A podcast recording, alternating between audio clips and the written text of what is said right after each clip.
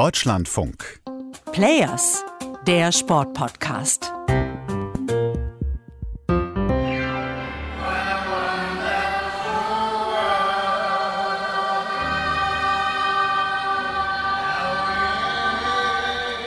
Jetzt ist auch die paralympische Flamme aus. Die Sportwelt verabschiedet sich ganz aus Tokio. Und ich gehe heute in diesem Podcast der Frage nach, was haben diese 16. Paralympics jetzt für eine Wirkung?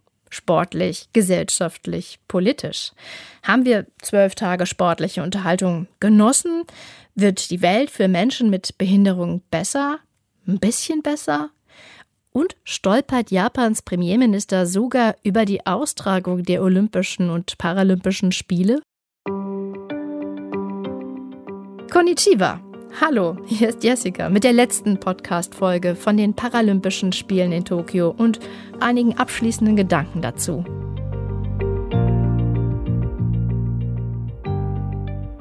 Als erstes möchte ich diese zwölf Wettkampftage mit euch noch einmal ein bisschen emotional durchleben. Ich finde, das muss sein in so einer Bilanz. Und dann suchen wir den schnellsten Mann ohne Beine. Da ist das 100-Meter-Finale der Beinamputierten mit Sieger Felix Streng und dem dritten Johannes Flors, der ja auch Gold über die 400 Meter holt. Ein unfassbar enges und knappes Finale und wahnsinnig spannend. Das ist Mücksmäuschen still und jetzt geht's los. Wie kommen die beiden Deutschen raus? Erstmal ganz gut. Nee, Flors hängt ein bisschen hinterher. Jetzt muss er den Turbo zünden, aber Streng macht das gut. Streng ist nach vorne. Kann er den Briten überholen? Das sieht gut aus. Das wird Gold für Streng. Wird's Gold für Streng. Das sieht gut aus. Das ist Gold für Felix Streng. Und die Zeit 10,75 für Felix Streng, dem der rechte Oberschenkel fehlt. Tischtennisspieler Thomas Schmidberger, der ähnlich wie Dimitri Ovtcharov so nah dran ist, die übermächtigen Chinesen zu bezwingen und dann doch knapp verliert, Silber holt. Valentin Baus, der in einer anderen Klasse dagegen seinen chinesischen Gegner besiegt und Gold gewinnt. Ich habe sehr viel getan dafür und jetzt bin ich einfach überglücklich. Taliso Engel und Elena Kraftzow, die nacheinander im Aquatic Center beide zu Gold schwimmen. Jetzt schlägt an! Gold für Deutschland! Innerhalb von gerade mal sechs Minuten. Was für ein Tag! Was für ein Schlussspurt! Überragender Auftritt von Elena Kraftzow. Zwei ehemalige Rollstuhl-Basketball-Paralympics-Siegerinnen von 2012, die jetzt in anderen Disziplinen wieder ganz oben stehen. Handbikerin Annika Zein und Kanutin Edina Müller, die auch noch einen ganz anderen Kampf hat, nämlich den einer Mutter, ihren zweijährigen Sohn mit dabei haben zu dürfen und überhaupt Rollstuhlbasketball. Das Drama der letzten beiden Spiele für das Frauenteam, die verpasste Medaille und bei Mareike Miller hören wir raus, was das eigentlich bedeutet, so viel investiert zu haben, zeitlich und körperlich. Und dann ist am Ende die große Traurigkeit der Niederlage. Ich habe das ganze Turnier verletzt gespielt und ähm, muss jetzt erstmal gucken, dass ich gesund werde. Dementsprechend ähm, bin ich noch nicht so weit nach vorne zu schauen. Umso mehr tut es jetzt erstmal weh, dass, obwohl ich dann letztendlich alles gegeben habe und ich hier bis zum Ende durchgekämpft habe, äh, dass es nicht gereicht hat. Ich habe da so mitgefühlt. Ja, und dann Markus Rehm. Beschleunigung, der Anlauf, der Absprung, weit, weit, weit, weit. Und wenn der gültig war, nein, er war nicht gültig. Ach, ist das schade. Und trotzdem großer Glückwunsch an Markus Rehm, der zum dritten Male in Folge die Goldmedaille im Weitsprung bei den Paralympics gewinnt. Der sportlich Heimatlose, der so weit springt wie die Besten ohne Behinderung, dem paralympischen Wettkampf weit enteilt, im olympischen darf er nicht ankommen. Ja, wo gehört er hin?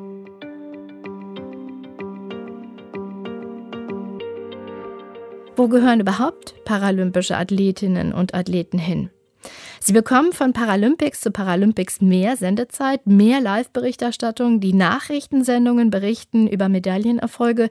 Es ist mehr als früher, aber immer noch weit weniger als bei Olympischen Spielen. Also gleichberechtigt ist es nicht. Und es gibt auch einen sehr wesentlichen Unterschied, wie die Spitzensportlerinnen und Sportler und ihre Wettkämpfe gezeigt werden. Bei den Paralympics wird ganz viel über die Schicksale gesprochen. Welche Einschränkung hat der Mensch und wie kam es dazu? Diese Geschichten stehen oft mehr im Vordergrund als der eigentliche Wettkampf. Und dann ist das Narrativ, seht, der oder diejenige hat es trotzdem geschafft und ist zu dieser Leistung imstande. Das ist Vorbild und Mutmacher für andere. Hiroki Ogasawara, Soziologieprofessor an der Universität Kobe, findet das in der Weise, wie es praktiziert wird, nicht gut. Und das hat er meinem Kollegen Felix Lill, der ja in Tokio ist, so begründet. So wie die Spiele im TV präsentiert wurden, war es in großen Teilen emotionale Pornografie. Die Athleten wurden in ihren persönlichen Geschichten angereichert. Das war zu viel Storytelling. Der Sport stand oft nicht im Mittelpunkt. Ich denke, das liegt daran, dass man den Sport allein für nicht interessant genug hält. Also brauchen sie diese Geschichten, um die Veranstaltung attraktiv attraktiver zu machen. Und die Botschaft ans Publikum ist, sieh hin, sogar die können das. Dann kannst du das auch. Diese Darstellung gefällt mir nicht. Natürlich können die Athleten das besser als wir Zuschauer. Sie sind Athleten. Und das ist in der Darstellung eben oft schief, weil die Leistung nicht als solche dasteht, sondern eben immer im Kontext der körperlichen Einschränkung. Der deutsche Aktivist Raul Krauthausen spricht von der Diagnose, die das Bild präge und nicht der Sport. Dann bewundern wir sie dafür, dass irgendwelchen sportlichen Tätigkeiten nachgehen. Aber dabei verkennen wir eben, dass das überhaupt nichts mit der Diagnose zu tun hat, sondern dass sie einfach Sport machen. Und dadurch, dass wir das eben in unserem Alltag nicht erleben, haben wir entweder große Berührungsängste oder aber wir bewundern sie so übertrieben, dass sie dann plötzlich so zu sogenannten Superhumans werden. Das mit dem Verklären zu Superhelden habe ich übrigens auch schon an anderer Stelle erlebt. Und das wurde den Spitzensportlern, ob jetzt mit oder ohne Behinderung, oft so oder so nie wirklich gerecht. Aber der Punkt ist doch, wie lassen sich diese Unsicherheiten im Umgang mit Behinderungen abbauen? Am besten ja durch normales Zusammenleben von klein auf. Und das passiert ja auch an vielen Schulen, dass in den Klassen ein, zwei Kinder mit Behinderung dabei sind und die wachsen dann alle zusammen auf. Und das ist alles ganz normal. Welche Wirkung das dann haben wird, das werden wir erst in einigen Jahren, möglicherweise Jahrzehnten erst sehen. Nun haben wir Paralympische Spiele ja auch schon sehr lange. Das war jetzt die 16. Ausgabe. Müssten wir da nicht auch schon längst weiter sein?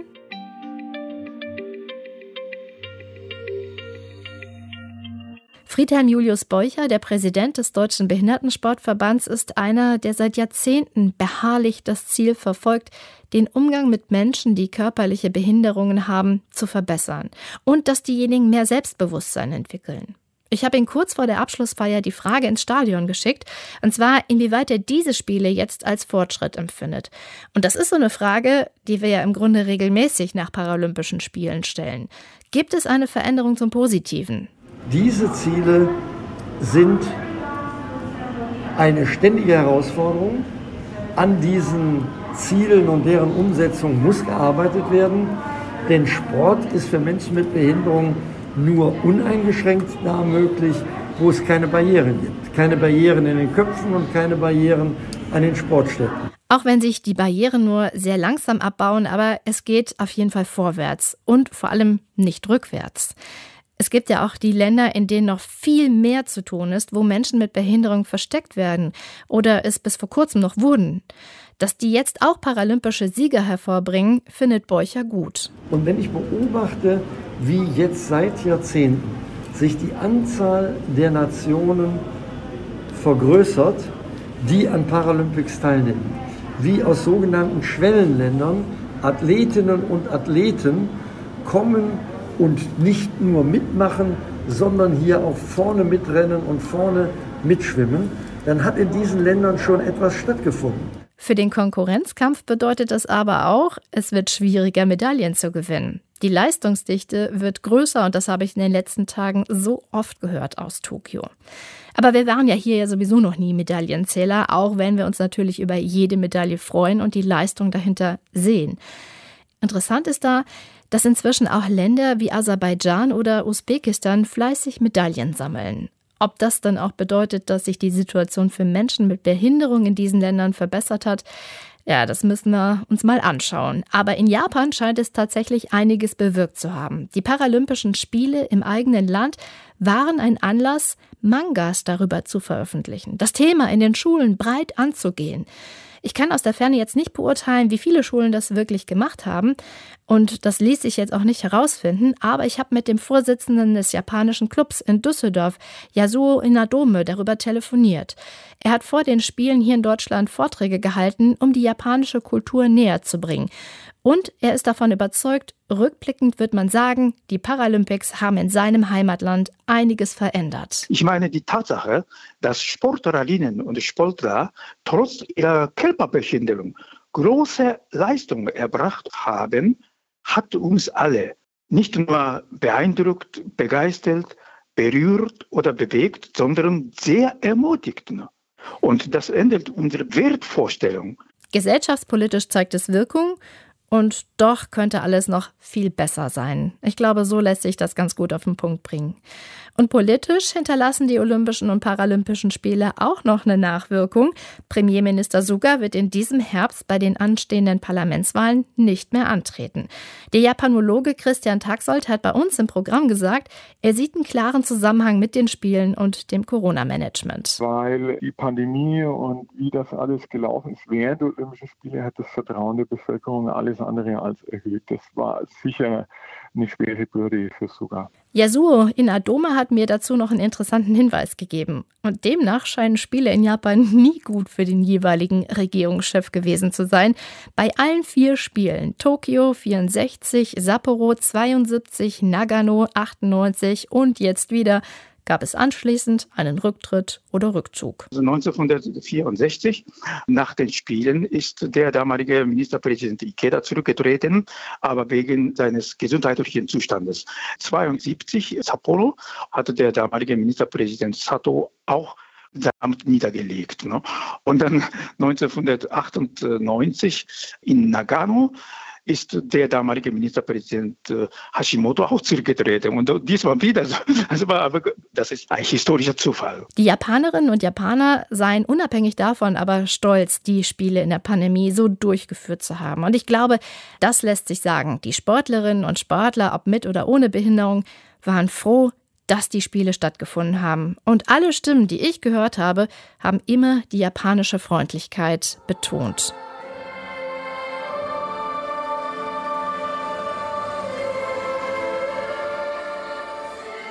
Aus dieser Sicht war das Dankeschön am Ende sicher zu Recht angebracht. Ich sage jetzt auch Danke aus der Redaktion fürs Zuhören, für die Anregungen, für das Feedback und bis bald.